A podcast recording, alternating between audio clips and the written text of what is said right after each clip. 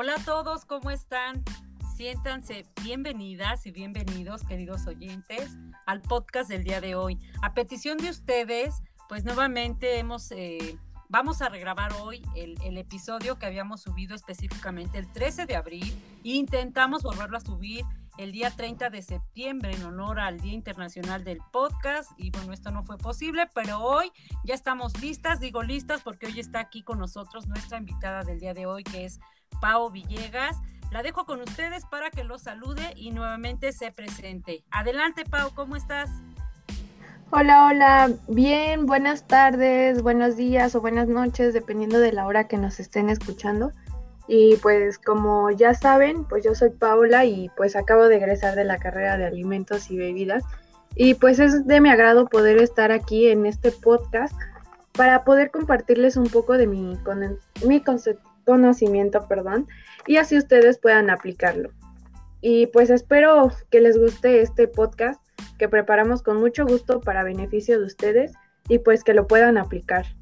Sin más que decir, pues los dejo con la dueña de este podcast muchísimas gracias, Pau. También siéntete bienvenida. Yo te agradezco que te hayas pues hecho disponible nuevamente en, en línea para poder hablarles del tema de día, del día de hoy, que sin duda, como bien lo decías, es el propósito que tiene este podcast, que le sea útil a quien pues vea que sí puede tomar parte de lo que hablemos en, en, en cada episodio para utilizarlo en su día a día. Como ustedes saben, queridos oyentes, pues estaremos hablando ni nada más ni nada menos que del conocido ice wine o vino de hielo. Si ustedes son consumidores ocasionales o aficionados o aficionados bien informados, tal vez están en un país o proceden de un país con tradición vinícola y han heredado esa cultura de beber vino, pues seguramente que este tema les va eh, a sonar interesante, sea que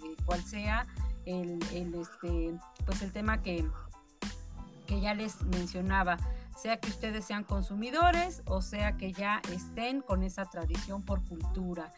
Como ya les decía, vamos a hablar del ice wine. Este es un vino que dentro de la gama de los vinos dulces, pues es el que lidera. Y vamos a ver por qué. De inicio, pues vámonos hasta Canadá. Viajemos hasta allá, esos días helados e invernales en la región del Niágara específicamente, que es a donde vamos a encontrar esas uvas marchitas, de donde se obtiene ese vino dulce, eh, pues tan intenso y de ese color dorado. De inicio, pues como todos ustedes saben, estas uvitas se tienen que cosechar, pero ¿qué creen? Para cosecharlas se requiere de manera indispensable de dos cosas, la temperatura y el momento preciso. Increíblemente, estas dos cosas se descubrieron, ¿por qué creen? Por accidente. Como bien lo decía Mark Twain, que es un escritor estadounidense, acerca de que el accidente es el mejor de todos los inventores. Y miren que de verdad esto fue tan tan cierto que cuando unos eh, vinicultores de Franconia en Alemania, allá por el año de 1974, extrajeron el jugo de uvas congeladas por una tormenta de hielo y el vino que obtuvieron pues tenía una sobresaliente concentración de azúcares equilibrada por una elevada acidez. Aunque en ese entonces no sabían cómo fue que, que estos azúcares se encontraban en él, pues hoy tenemos una explicación de por qué.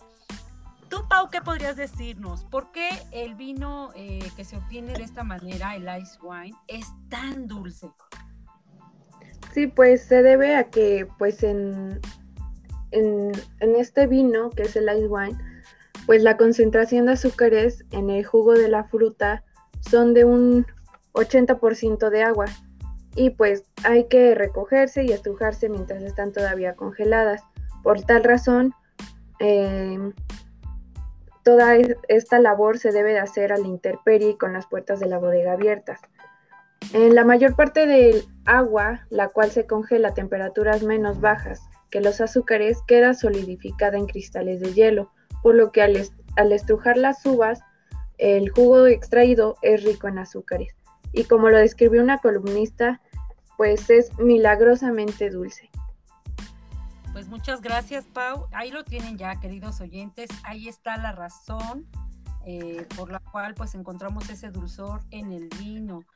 Yo creo que todo esto nos lleva a pensar que el producirlo, por lo tanto, año tras año, pues debe presentar desafíos singulares, como por ejemplo lo que ya mencionabas de la temperatura, que bueno, tengo aquí el dato que se llegan a, mantener las temperaturas hasta por debajo de los 7 grados bajo cero durante varios días seguidos a fin de que se consiga que el jugo esté pues adecuadamente congelado. ¿Por qué? Bueno, un deshielo muy rápido lo diluiría y pues le haría perder esa dulzura mientras que demasiado frío pues endurecería tanto las uvas que soltarían muy poco mosto. Así es que las uvas tienen que estar en ese punto exacto que ya les decía, eh, que tiene que ver con las, estas dos cosas que son temperatura y, y ese momento preciso y pues sin duda debe ser todo un desafío obtenerlas. No es nada fácil, de ahí que bueno, tenga mucho que ver el clima que se encuentra en el sur de Canadá, sobre todo en esa región que ya les decíamos de Niagara, que es el ideal, ¿no, Pau? ¿Tú qué dices? Pues sí, cabe señalar que si bien em, Canadá es conocido por sus crudos inviernos, la zona del Niágara se encuentra más al sur que la famosa región francesa de Borgoña. Gracias a esta ubicación, pues se disfruta de, pues, de muchas horas de sol y elevadas temperaturas durante el mes de julio.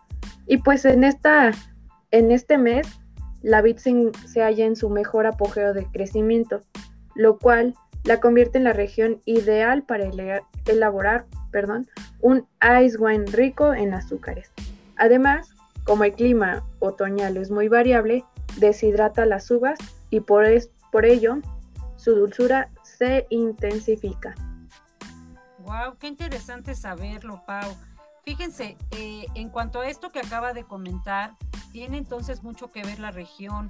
Eh, quiere decir que sería importante que busquemos estos vinos pues de esa región específicamente y sin duda tendrá pues esa intensidad de dulzura que Pau ya nos explicaba ahorita, este pues también otra razón a, por qué encontramos en él este tipo de dulzor.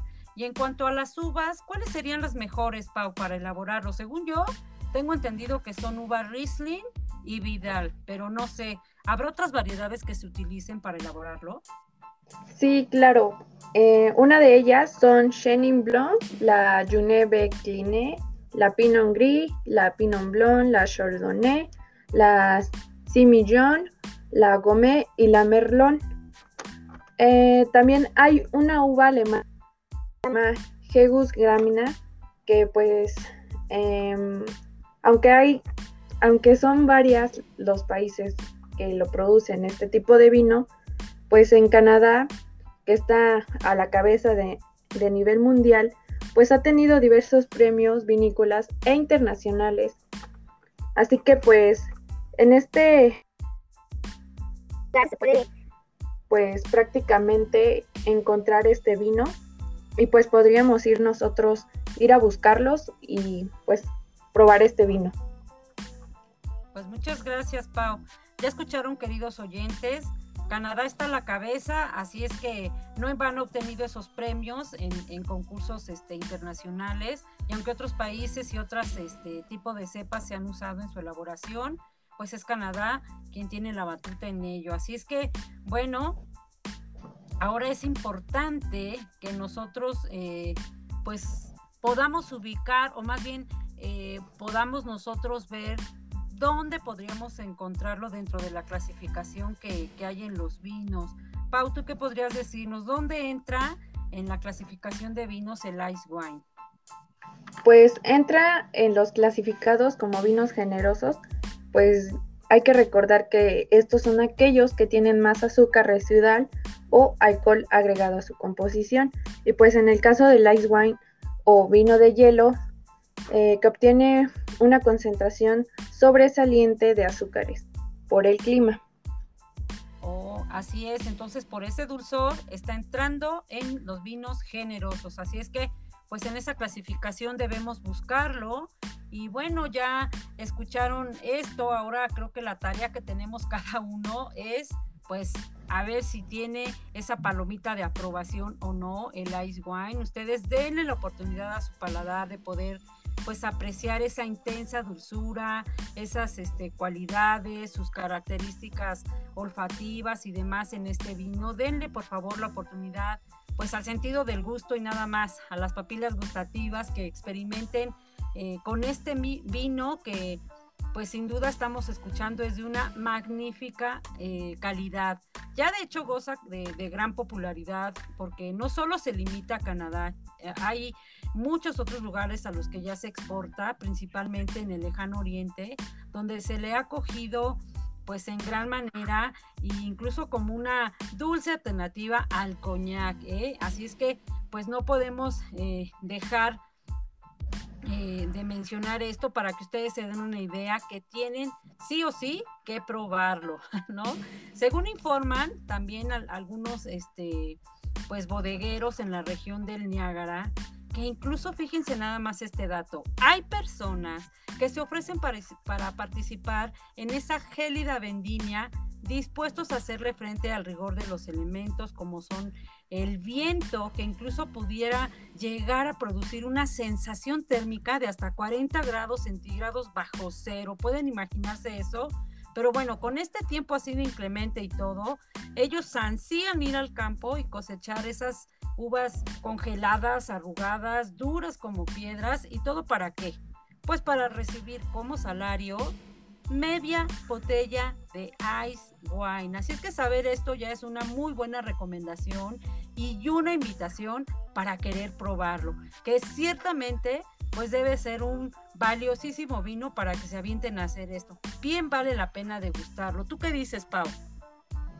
Pues la verdad sí, sí vale mucho la pena pues probar este vino ya que desde luego que es un producto digno de ser bien recibido, no solo por los desafíos que presenta producirlo, sino que también pues en términos generales, pues un kilo de uvas em, se puede obtener pues una botella de vino de 750 mililitros. Sin embargo, pues la misma cantidad de uvas congeladas y deshidratadas, perdón, solo rendirá para una quinta parte de la botella es decir, pues unos 375 mililitros. Y pues esto pues es muy poco, la verdad. Bueno, por esta razón, pues yo diría que por la cual podemos nosotros probar es porque literalmente es un oro líquido. Y quizás pues algunos se pregunten qué es lo que va a encontrar en este vino o, o qué es lo que tendrá este vino. Bueno, pues un fabricante de vinos dice que es un buque que, que, esta, que esta, este vino le recuerda a una fruta llamada lichi, por la cual eh, pues obtiene el sabor de frutas tropicales con sutiles matices de mango y de néctar de melocotón, ya que pues este, este sabor es dulce e intenso y pues podría parecer fuerte al principio, pero se logra equilibrar con la acidez, que le da pues un gusto limpio y seco. Pues muchísimas gracias, Pau. Ya escucharon lo que pudieran encontrar a la hora de, comprar su, su, botella de ice wine. Otra razón que nos dio Pau es esto eh, que nos acaba de comentar de por qué es tan caro, pues tiene que ver con, eso, ¿no? Del rendimiento que tiene.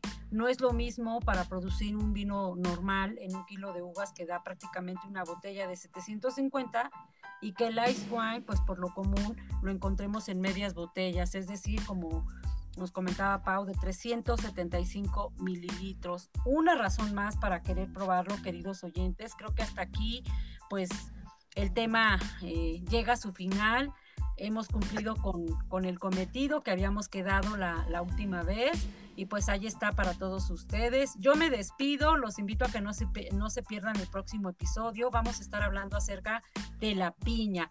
Los dejo, queridos oyentes, y pues Pau, si tú quieres despedirte, algo más que puedas decir. Pues solamente que pues atrevan a probar este vino, bueno, para los que no lo han probado, y pues que recuerden que pues un buen chef pues se atreve a probar cosas nuevas. Y pues así que yo a ustedes los invito a probar el Ice Wine. Muchas gracias, Paz. Pues ahí está la invitación de Pau, queridos oyentes.